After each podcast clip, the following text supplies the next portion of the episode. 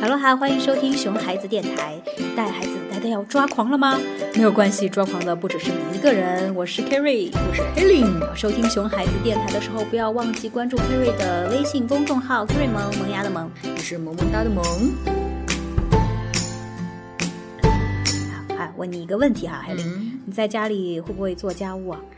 嗯，家务事我都会的，但是我就是不喜欢做嘛。啊，我听你说嗯的时候，我就知道这个结果，就是不做嘛，对不对？不要说的那么直白，可以吗？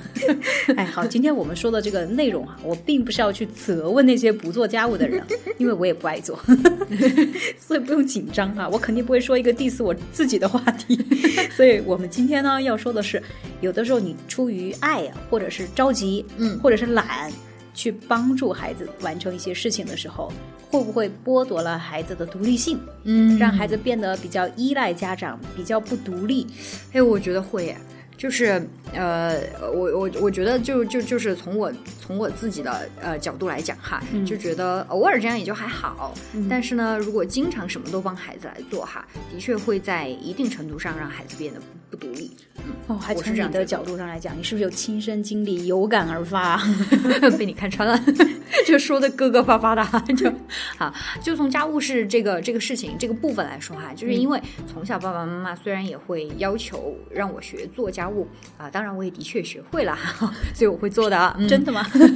不要怀疑啊。但是呢，平时爸爸妈妈还是做的比较多，而且尤其尤其是嗯，像很多家就是妈妈做家务的那种嘛，像我家就是我妈做，然后而且我爸也是特别顾家，然后很会做饭做家务的人。对，所以我就很自然的成为一个在家非常的好吃懒做的闲人。但你这个我觉得也还好，因为你强调了很多次，就是你会做，你会做。是的，是对，毕竟你是会做的哈，啊，只是不爱做，就是有点懒而已嘛哈。哎，你这样说好像并没有安慰到我，我是暴露了什么吗？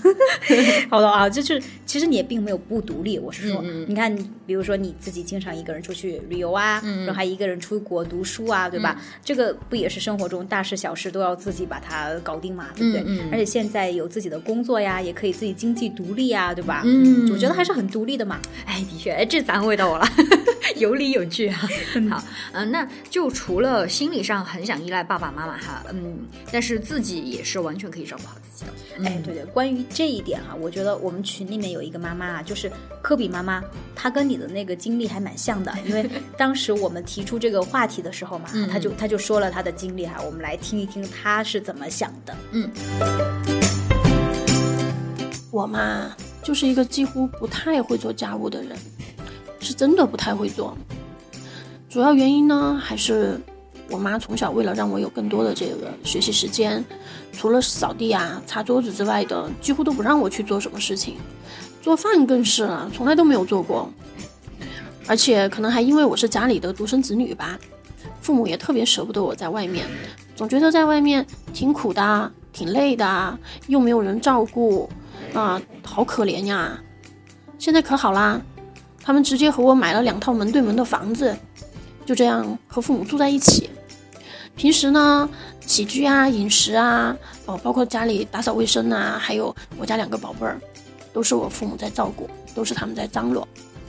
所以我妈有的时候还经常调侃我，她说：“哎呦，你就是个嫁不出去的女儿。”然后我就回答她说：“哎呦天，还不是为了体现你的价值，被需要也是一种幸福嘛。”但是即使是这样。其实我也不认为我父母剥夺了我独立成长的机会，毕竟我也能自己搞定我的工作和生活，而且呢，我觉得我也有独立的想法和主见。有的时候也会想啊，如果哪天我妈生病了，或者我爸生病了，老人又需要有人照顾，小孩没人带，家里也没有人打理，该怎么办啊？想来想去，最后其实也还是会觉得，办法总比困难多嘛。可能我骨子里就有那种阿 Q 精神吧。在孩子教育的方面呢，嗯，我也一直秉承着懒妈养乖儿的理念。平时我就经常在科比哥面前示弱，总是有这样那样的事情请他帮忙，然后呢，我就发自内心的感谢他，认可他。所以啊，我我感觉，即使他平时被外婆照顾的那么无微不至，衣来伸手，饭来张口。